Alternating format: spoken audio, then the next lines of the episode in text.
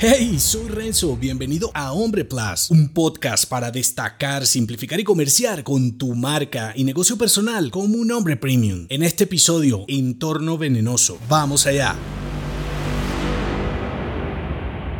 Tu entorno redefine tu identidad como hombre. Seguir allí, escapar o ignorarlo es tu decisión. Cansado estarás de escuchar cómo tus amigos marcan tus gustos. Dime con quién andas y te diré quién eres. Y es que, aunque no le des importancia, eres el promedio de las personas que frecuentas. Y negarlo sería como decir que cada uno de tus comportamientos sociales te pertenece. Sin embargo, ¿qué ocurre cuando no puedes controlar lo que recibes de tu entorno?